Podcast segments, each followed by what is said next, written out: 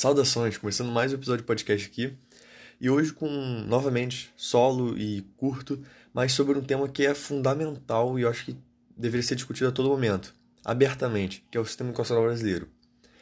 É, em especial críticas a ele, porque eu acho que ele é falho em todos os pontos possíveis. Então vamos lá. Albert Einstein disse uma vez: Todo mundo é um gênio, mas se julga um peixe por sua habilidade de calar árvores, ele passará a vida inteira acreditando que é um idiota.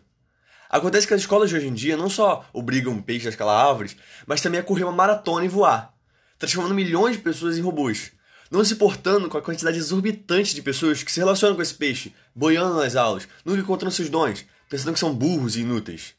Vamos fazer uma análise aqui. Se eu pegar um telefone de hoje em dia e comparar com um de 100 anos atrás, vai ter uma grande diferença. Agora, fazer a mesma coisa com carro, casa, tecnologia, tudo que você puder imaginar. Todos são gritantemente diferentes dos seus equivalentes 100 anos mais velhos.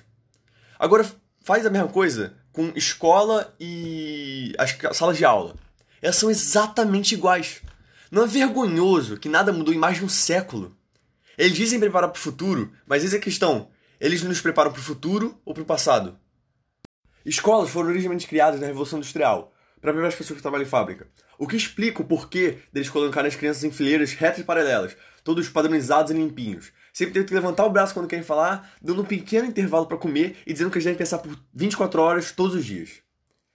É compreensível que esse sistema funcionava na porra do século XVIII, mas mais de um século com o mesmo velho e falho sistema não tem desculpa.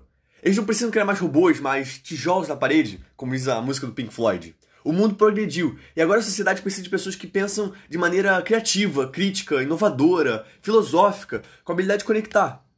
É fato comprovado que não existem cérebros iguais. Então por que as escolas tratam os estudantes com, como forminhas de biscoito, dando esse. impondo esse tamanho único? Ora, se um médico receitasse o mesmo remédio para todos os pacientes, o resultado seria horrível.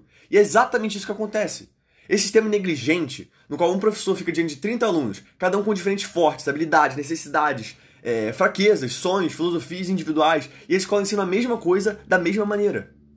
Aí, os alunos têm que passar por muito conteúdo em um pequeno período de tempo, e esse conteúdo só vai servir para realizar o vestibular. Vamos encarar essa porra desumana e hedionda. Usa a Finlândia de exemplo.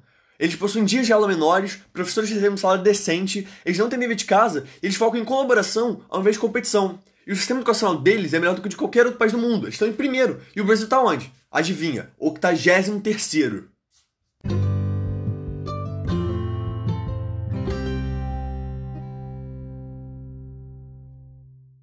Ó, um grande exemplo do quão errado esse sistema é. Aqui no Brasil é permitido voto a partir dos 16 anos e com 18 é obrigatório. Mas os alunos precisam saber básica e geometria espacial. Eles não aprendem nada sobre política. Não sabem para que serve um deputado, o que é corrupção, a relação concreta dos poderes aqui no Brasil. Daí a gente tem um monte de cidadão que pode votar, mas não sabe como. Porque eles precisam saber de cor que o número de advogado é 6,03 vezes 10 a 23. E a maioria não vai usar o advogado na vida, a não ser usar no vestibular, claro. Então existem algumas opções. Ou os alunos vão simplesmente concordar com os o que, com o que os pais deles falam, acreditam, sem questionar de maneira alguma, criando essa corrente de alienação. Ou eles vão votar num candidato que tem um discurso bonitinho, mas é um tremendo um corrupto por trás. Ou eles também podem virar políticos, né?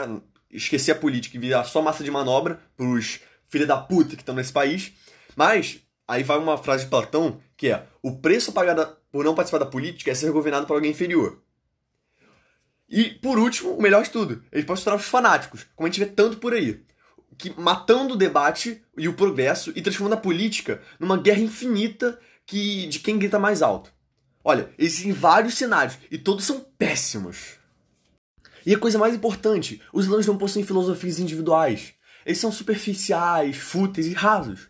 Claro que existem exceções, mas essas exceções só comprovam a regra. As pessoas saem da escola com um monte de conteúdo denso memorizado, mas eles não sabem nada.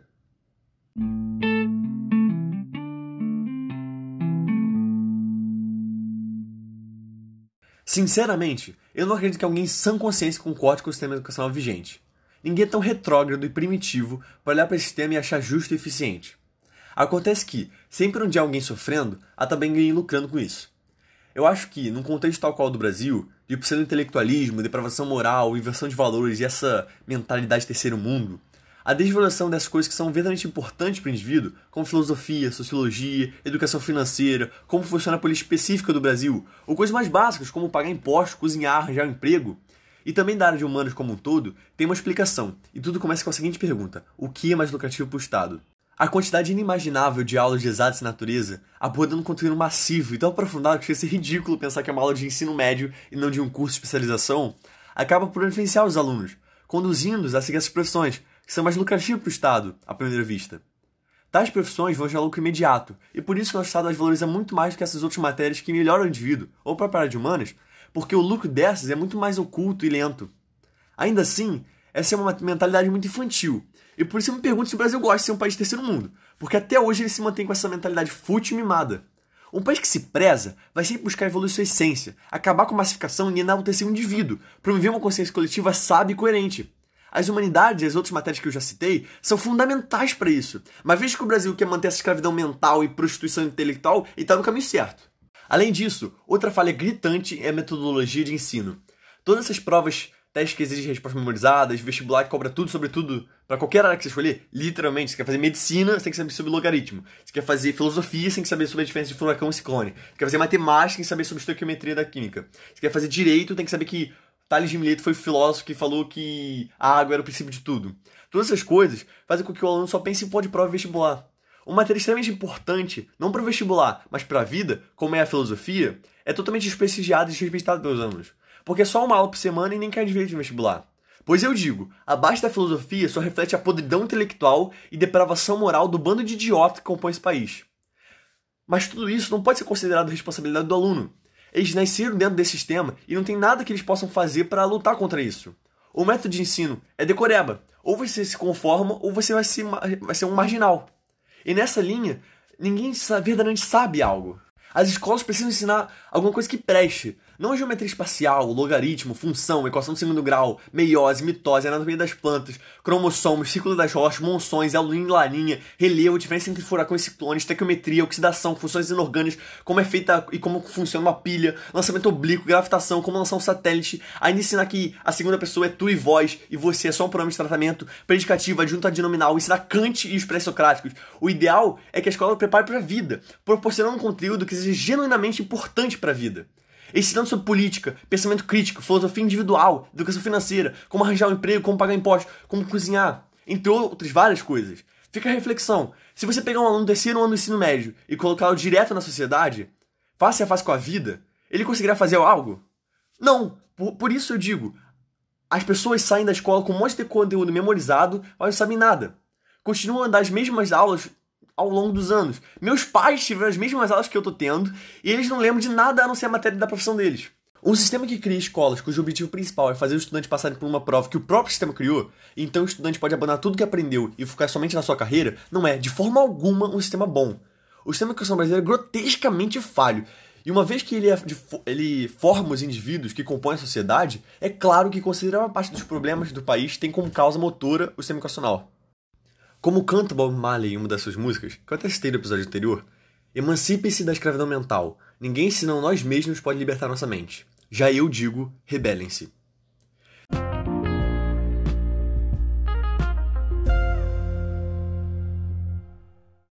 Sim, tem pós-créditos. É, eu só queria deixar claro que ao longo do texto eu faço uma críticas incisivas a exatas e natureza em especial, mas eu não acho que a gente tinha que acabar com a exatas natureza da escola. Eu só acho que a gente tinha que tirar matéria inútil. Porque se alguém, porventura, vai querer fazer cursar matemática, que ela aprenda as coisas específicas e aprofundadas na faculdade. Se tem 30 alunos numa sala, um deles vai fazer matemática, é muito mais interessante você ensinar na escola algo que seja proveitoso para todos os 30 alunos do que para um único que vai fazer matemática. Então, claro que matemática é importante, mas a matemática é prática. Tem uma frase de Sócrates que ele diz que a matemática só serve para você contar as moedas no mercado. A matemática tem que ser útil no dia a dia e não equações de segundo logaritmo, segundo grau, é, geometria analítica, sabe? Da mesma forma a natureza. Em biologia, eu acho muito importante as doenças, que as doenças estão no nosso cotidiano, mas todas as etapas da meiose da mitose, porra, não tem como você achar isso útil pro dia a dia. Ou sobre quinidários e anatomia das plantas, sabe? E ao mesmo tempo, eu falo bastante de filosofia no, ao longo do texto, mas também acho que a filosofia tem que ser prática, sabe? Eu acho que a filosofia é muito importante, é a matéria mais importante, sinceramente. Porque a todo momento você está filosofando, você está pensando a respeito da, da vida, e a filosofia é fundamental, a sabedoria ela é fundamental, independente da área que você escolher. Mas, como eu falei da matemática e da biologia, a filosofia também entra nessa crítica. Cara, você ensinar, querer ensinar a metafísica de Schopenhauer, o mundo como vontade de representação, só serve para quem vai fazer filosofia. Porque o cara que vai cursar medicina ou o cara que vai cursar matemática, nunca no cotidiano vai pensar, caralho, hum, isso daqui é a vontade de Schopenhauer. Não vai pensar isso, sabe? Quando a gente aprende história e filosofia, a gente tem que aprender os, os filósofos, os movimentos filosóficos que são importantes para o dia a dia, como a busca pela felicidade, sabe? Os céticos, os cínicos, os estoicos, os epicuristas, sabe? É, e essas coisas que são importantes para o dia a dia, independente da maneira que você escolher. E deixa a filosofia aprofundada, tipo a metafísica de Schopenhauer, para quem vai fazer filosofia. E além disso, eu falo muito de filosofia individual. O que é isso? Filosofia individual é a filosofia de cada indivíduo, a filosofia única e singular de cada pessoa com base nas suas experiências, ideais, ideias, pensamentos, críticas e tudo mais, sabe? A escola não enaltece isso. A escola não enaltece o indivíduo. Ele enaltece uma, uma massificação sabe? O, e como se enaltece a filosofia individual? Criando debate, não necessariamente com a história da filosofia, mas você é, criar debates, pensamento crítico, inovador, sabe? E, e repensando sobre tudo. E porra, eu não sei de tudo, essas são algumas críticas é, com base nas minhas experiências, nos meus pensamentos, e é limitado a mim. Mas uma coisa é certa, a gente não precisa criar tudo do nada. A gente tem países que estão no caminho certo, tipo Finlândia ou Singapura. A gente pode usá-los de exemplo para o Brasil. Mas o que é inegável é que a gente tá num, tem um sistema muito falho e pode ser muito melhor. Cara, no Enem, você tem que fazer uma redação, você tem uma hora para escrever uma redação consertando um problema que, a, que ataca o Brasil. Porra, mano, se fosse tão fácil assim, esse problema não estaria no Brasil, né, campeão? Enfim.